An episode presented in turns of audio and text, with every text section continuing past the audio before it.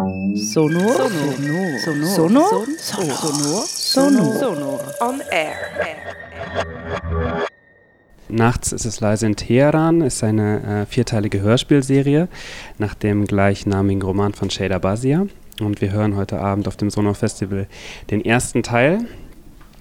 Nachts ist es leise in Teheran erzählt ähm, die Geschichte einer Familie, die 1979 Teil der gescheiterten kommunistischen ähm, Bewegung im Iran war und nach Deutschland flüchtet. Ähm, und die Hörspielserie wird in vier Teilen von vier verschiedenen Familienmitgliedern erzählt. Fängt wie gesagt 1979 an und sitzt dann immer in zehn Jahresabständen. Und wir hören heute ähm, die erste Folge vom Vater Besat, der eben Teil der kommunistischen Bewegung ist und äh, aus politischen Gründen dann nach Deutschland mit seiner Familie flüchten muss. Wie seid ihr auf dieses Thema gekommen? Ich habe Shada Basia, die Autorin des Buches 2018, glaube ich, auf einem ähm, Literaturfestival in Köln, ähm, dem Insert Female Artist Festival, kennengelernt und mich total in ihr Debütroman verliebt und ähm, kannte schon Arbeiten von äh, Lia, meiner Kollegin, und habe da irgendwie so zwischen den Hörspielarbeiten von Lia und dem Roman von Shader irgendwie so ganz, ganz tolle ähm, Parallelen gesehen, so eine sehr feine Beobachtungsgabe und so und habe dann eben Lia angeschrieben, ob wir mal Lust haben, ein Konzept Shader vorzustellen und so ist das Ganze entstanden dann. Kannst du vielleicht kurz noch sagen, was begeistert dich denn so an dieser Geschichte, an diesem Buch? Erstmal ist es auf jeden Fall die Sprache von Shader, die ich irgendwie so sehr, sehr intim und feinfühlig und genau beobachtet finde und die mich irgendwie so total emotional anregt. Und dann ist die Thematik einfach sehr, sehr interessant. Also ich kannte selber sehr oder ich wusste sehr, sehr wenig über die kommunistische Bewegung im Iran, aber dadurch, dass es halt in zehn Jahresabständen bis 2009 geht, äh, finden wir so ganz, ganz spannende historische ähm, Punkte, Schnittpunkte und es eben auch in den weiteren Folgen irgendwie sehr, sehr stark darum geht, wie lebt es sich in einem westeuropäischen Land mit eben diesem Hintergrund und diesem Gefühl, so zwischen zwei Welten aufgewachsen zu sein. Und es war eine totale Bereicherung, Shaders Perspektive auf diese Themen durch diese äh, verschiedenen Charaktere so ähm, kennenlernen zu dürfen, genau. Jetzt hast du es angetönt, eben in der Geschichte geht es um einen jungen kommunistischen Revolutionär in Iran. Warum ist denn gerade diese Sicht auf die Thematik in Iran, auf die Revolution in Iran so spannend? Also ich glaube, man muss schon das Ganze im Kontext dieser Serie sehen. Also äh, die Perspektive ist super spannend, weil wir uns, glaube ich, nicht wirklich vorstellen können, wie es ist, ähm, aufgrund von politischen Umständen zu flüchten und auch dann aus der Exilperspektive weitere Revolution, Revolutionen und ähm, verschiedene politische Machtspiele und so zu entdecken und mitzubekommen.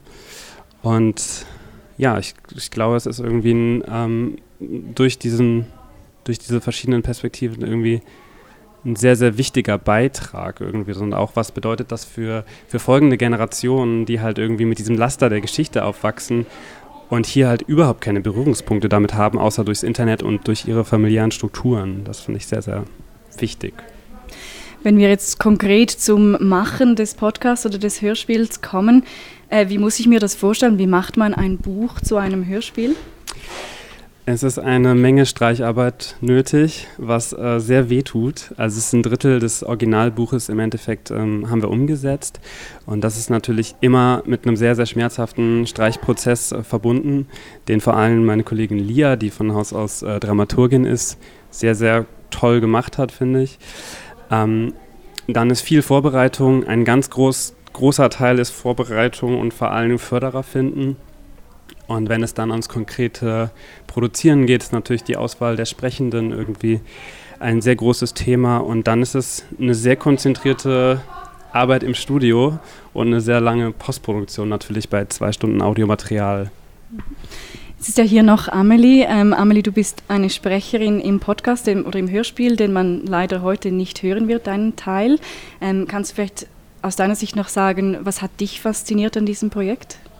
Ähm, mein Teil der Geschichte haben wir erst ganz am Ende aufgenommen. Das heißt, es war ganz schön, schon die anderen Mitsprechenden gehört zu haben. Dadurch, dass ich mit Lia und Jakob auch befreundet bin, habe ich eben schon äh, alle Hörproben zuvor mitbekommen. Und ähm, es ist ja so, dass in der Geschichte, dass es alles Iranerinnen sind und dass Jakob und Lia da eben auch Iranerinnen ausgesucht haben. Das heißt, ich bin tatsächlich auch die einzig deutsch sprechende, deutsch aufgewachsene ähm, Person, die am Ende nochmal eine andere Perspektive mit reingibt.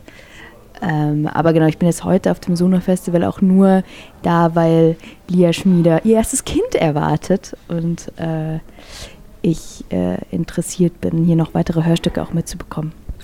Kannst du vielleicht kurz noch sagen, was deine Rolle denn war im Hörspiel? Also wa was hast du vertont, welche Rolle? Genau, in der letzten Folge, ähm, die, die erleben wir aus der Perspektive vom Sohn, der in einer Studierendenstadt 2009 äh, die grüne Bewegung, die ja dann im Iran passiert ist, übers Internet verfolgt. Und ähm, äh, über die Freundin seiner Mitbewohnerin, die einen äh, Bezug zu Ägypten hat, irgendwie immer wieder so Momente hat, wo sie das, das äh, aus der Exilperspektive Erleben einer, einer Bewegung äh, teilen kann und diese Rolle verkörpert Amelie. Vielleicht könnt ihr zum Schluss noch kurz sagen, auf was freut ihr euch heute da am Festival? Ich freue mich besonders auf das Stück, was vor uns läuft.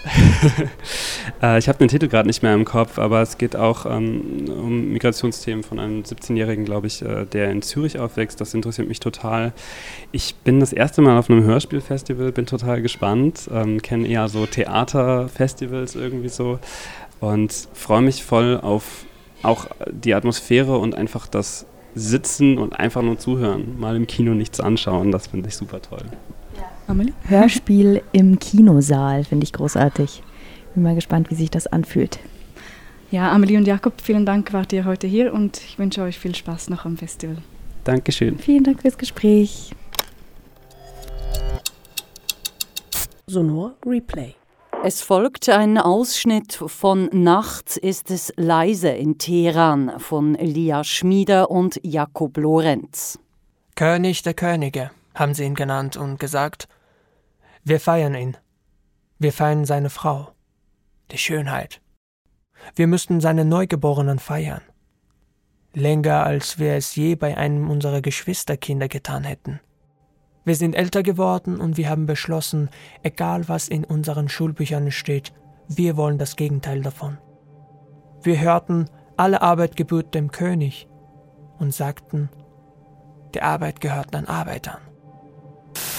Keine Fragen mehr.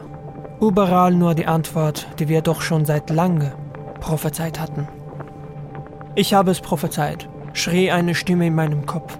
Ich habe es nach der ersten Seite Marx gesagt, habe es nach der ersten Seite Lenin gesagt und sage es, bis ich sterbe. Dass es sinnlos ist, sich gegen uns zu wehren. Dass wir stärker sind. Meine Faust schoss in die Höhe. Hoch! Die internationale Solidarität! Doch da war Sorabs Faust plötzlich nicht mehr meine Faust. War Sorabs Faust plötzlich nicht mehr in der Höhe